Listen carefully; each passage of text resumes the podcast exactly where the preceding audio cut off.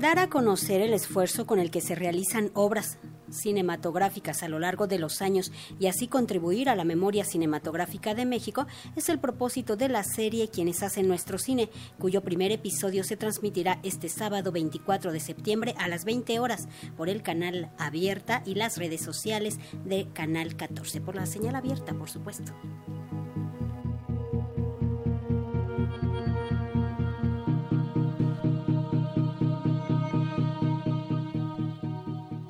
El Estado mexicano siempre estará en deuda con el cine, independientemente de quién gobierne, incluso cuando la filmografía de las dos últimas décadas se caracterice por haber logrado la autonomía frente a la estructura estatal, aseguró Genaro Villamil, presidente del Sistema Público de Radiodifusión del Estado mexicano, al encabezar la presentación de la nueva serie televisiva Quienes hacen nuestro cine el cine de estos últimos 22 años y sobre todo de esta última década ya no tiene que ver con el gobierno. Es decir, la creciente autonomía de la producción del cine mexicano ya no responde como en la época de Echeverría o en la de López Portillo, de Salinas, algo que se dictaba desde la Secretaría de Gobernación, desde RTC. Creo que eso es lo más sano. La autonomía del arte cinematográfico frente a los vaivenes políticos, eso es una transformación. Lograr la plena autonomía del cine, lo cual no significa que no tenga por qué ser también apoyado por el Estado mexicano. Siempre estaremos en deuda el Estado mexicano con su cine, independientemente de quién gobierne. Y por supuesto, después de dos años de pandemia, vamos a ver quizá una primavera del cine mexicano que se quedó paralizado durante la pandemia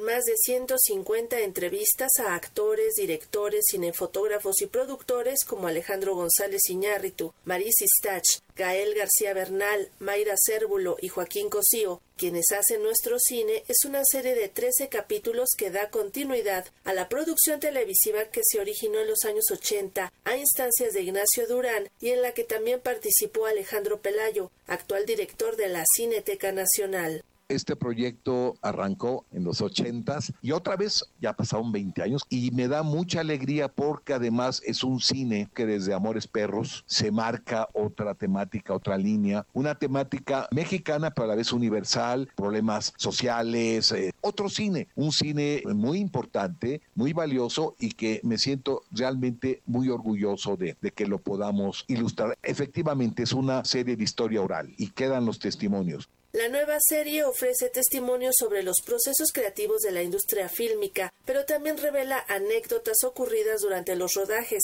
explicó Sandra Ortega Tamés, directora de Canal 14, instancia que en colaboración con la Cineteca Nacional produce el programa da cuenta de procesos creativos, cómo surge una idea, cómo se desarrolla, qué obstáculos se enfrentan, incluso anécdotas muy simpáticas, interesantes de las filmaciones en voz de los creadores. Vamos a contribuir a contar las historias de cómo se bordaron esas mismas historias. La serie, que se transmitirá a partir de este 24 de septiembre todos los sábados a las 20 horas por Canal 14 y sus redes sociales, ofrece los testimonios de los hacedores del séptimo arte en nuestro país, un registro cuyo valor se aquilatará mejor con el tiempo, ponderó el cineasta Juan Antonio de la Riva me parece muy importante que quede el testimonio de quienes están haciendo el cine mexicano. De primera mano, en testimonios propios, poder tener ese registro, creo que es tan valioso que a veces probablemente ni siquiera lo aquilatemos. Será el tiempo el que nos vaya dando la pauta de lo mejor del cine mexicano. Ese cine que se hace, que se hizo, que se sigue haciendo con muchísimo cariño y muchísimo compromiso. Y hacer esta serie tiene esa misma mística.